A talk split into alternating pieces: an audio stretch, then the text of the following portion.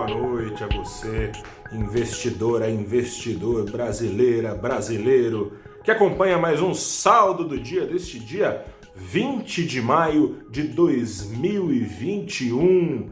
Algumas bolhas, ao que parecem, interromperam o seu murchar pelo mundo. Dessa forma, Bolsas americanas voltaram a subir com força, as principais bolsas do mundo, na verdade. Na Europa foi dia de alta também, altas em especial lá nos Estados Unidos, turbinadas especialmente pela recuperação das ações de tecnologia, ações de tecnologia que justamente é, seriam objeto dessa bolha que está inflada lá nos Estados Unidos, inflada como, falo sempre aqui, pela chuva torrencial de dólares despejados pelo Banco Central dos Estados Unidos.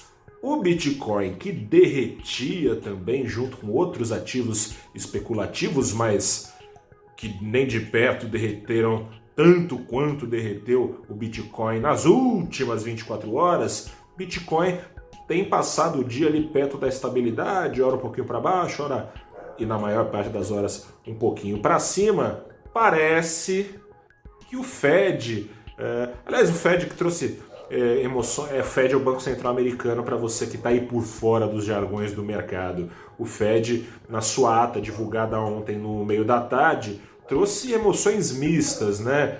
Trouxe lá alguma calmaria, mas não tanta calmaria, alguma calmaria, calmaria, o sinal de que juros, e não é novidade, né? O Fed tem dito isso repetidas vezes, que os juros lá, ainda que se tema a inflação, inflação que na visão do Fed é temporária, os juros lá, sendo assim, permanecerão zerados até idos de 2023 por muito tempo. Por isso mesmo, não tendo muito para onde correr, investidores acabaram correndo atrás de descontos. Mas porque foi mista e porque, por exemplo, o Bitcoin talvez não tenha encontrado tanta base de sustentação para subir ainda mais do que caiu, ou pelo menos bastante, aliás, caiu bastante, poderia subir bastante, né? Foi dado uma rodada de desconto bom aí para quem gosta de se aventurar pelas moedas virtuais, pelos criptoativos, né? A pressão de cautela também foi grande, né? E equilibrando um pouco as coisas aí no patamar dos 40 mil dólares, mais ou menos, é, por bitcoins, porque o Fed também avisou que, embora não tenha planos de tirar tão cedo os juros do patamar zero, não descartam alguns de seus membros antecipar e começar começar a fazer com que o mundo comece a dar adeus às tais injeções monetárias, o crescimento mais acelerado do que se esperava da economia brasileira, da economia, não, da economia brasileira não, né?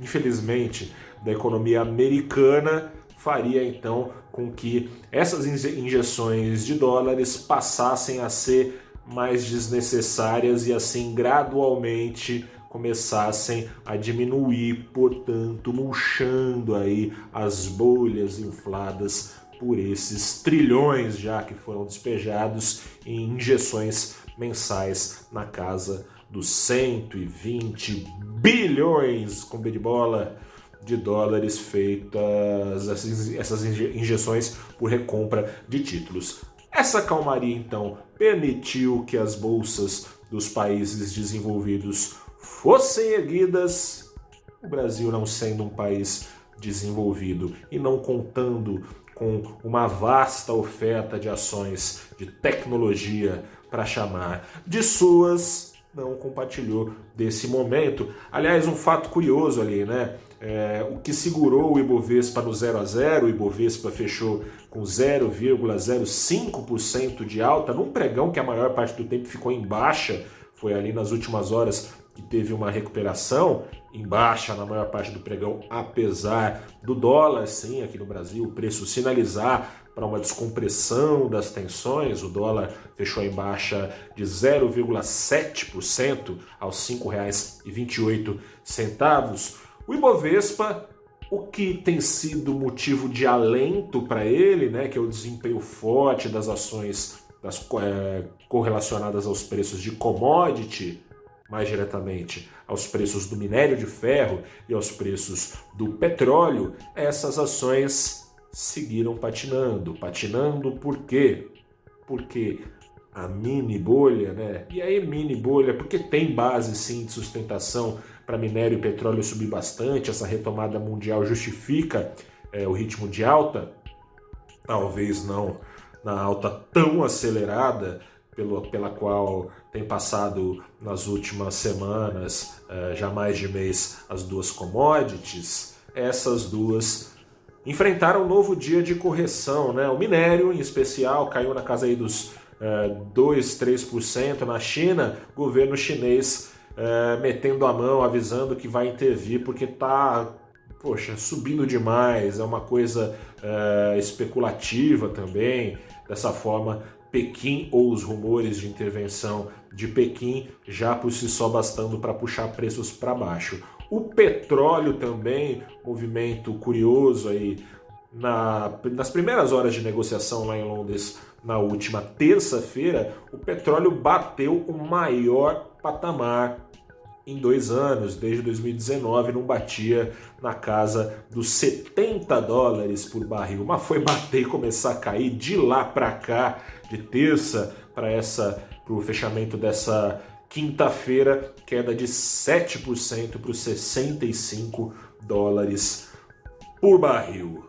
No meio disso, Petrobras para baixo, Vale para baixo, empresas de siderurgia para baixo e o Ibovespa por ter a sua composição muito mais dedicada a commodities que as principais bolsas, o Ibovespa segurado ali no zero a zero. Curva de juros no Brasil, que ontem bicou para cima acompanhando a curva de juros americana, não deixou de acompanhar a curva de juros americana, diminuiu um pouquinho, bem pouquinho, né, a sua inclinação.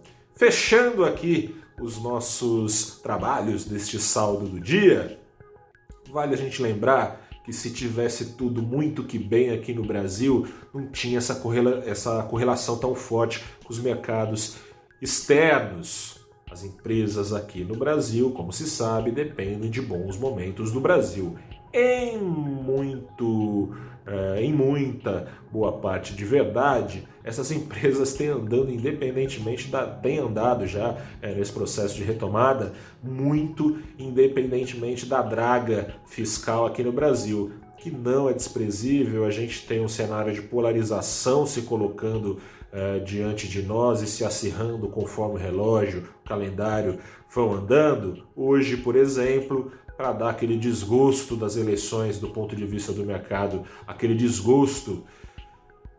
Tivemos o presidente Jair Bolsonaro hoje falando aí em aumentar o Bolsa Família, peitando o candidato, né? Candidato. O ex-presidente Lula falou que é candidato para a imprensa francesa, né? Ele não precisava falar, todo mundo já esperava, e as pesquisas aí com ele é, bem à frente do, de, do candidato Bolsonaro no segundo turno, e algumas delas bem à frente no primeiro turno, isso já indicava que ele deve ser o candidato do PT, salvo, bom, Brasil tudo pode mudar, né? Ainda tem tempo para as eleições, por mais que sejam antecipadas, mas deve ser o candidato e polarizando as eleições, candidato presidente e candidato Bolsonaro, peitando Lula no discurso, falando, ah, por que, que ele não deu auxílio de 600 reais? É, quando era é, o governo dele por meio do Bolsa Família, não tinha nem pandemia e o desemprego não estava tão alto. Né? É, de toda forma, Bolsonaro prometeu lá no colégio maior eleitoral do ex-presidente Lula, no Nordeste, que vai aumentar o Bolsa Família, estava lá Jair Bolsonaro inaugurando ponte, coisa e tal. Tá em campanha o homem! E investidor, investidora, mercado ressabiado com rumo com que as coisas na política tá tomando. Em paralelo, embora esteja caminhando a privatização da, Eletroba, da Eletrobras, não é isso que vai aumentar a produtividade do Brasil, não é isso que vai diminuir o risco fiscal, as demais reformas devagar, quase parando, sendo fatiadas pelo meio do caminho, o tempo correndo. fica difícil imaginar que elas vão de fato andar antes ou não a partir e a partir, não em 2023, a partir de 2023. Fico por aqui. Amanhã a gente conversa mais com resumão do pregão, claro, de sexta-feira, mas da semana. Forte abraço, até a próxima